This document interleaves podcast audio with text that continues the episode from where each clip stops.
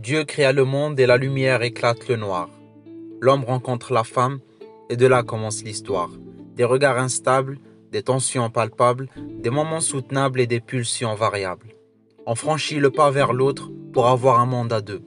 Le mien devient nôtre. À dix doigts des deux mains on allume le feu. On s'embrasse puis on s'embrase jusqu'à ce que l'on s'en lasse.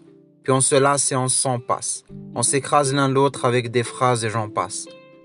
Et s'en vient le moment où l'un des deux se casse. Petit à petit son image s'entache et son odeur s'efface. Les souvenirs s'amassent et se cachent, et le cœur se froisse, puis d'un coup se fracasse.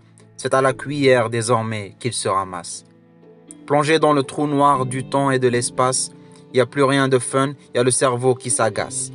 Ensuite le temps passe et guérit la mauvaise passe. Et là le sourire revient, les yeux sèchent et se font des passe-passe. L'histoire c'est du passé, le mal s'en va dans une passoire, fini les larmes maintenant c'est des fantasmes chaque soir. La vie est faite de hauts et des bas. L'amour est une naissance sans débat. La mort est une naissance qui dérape. C'est dans les rues de l'imprévu que la vraie vie démarre.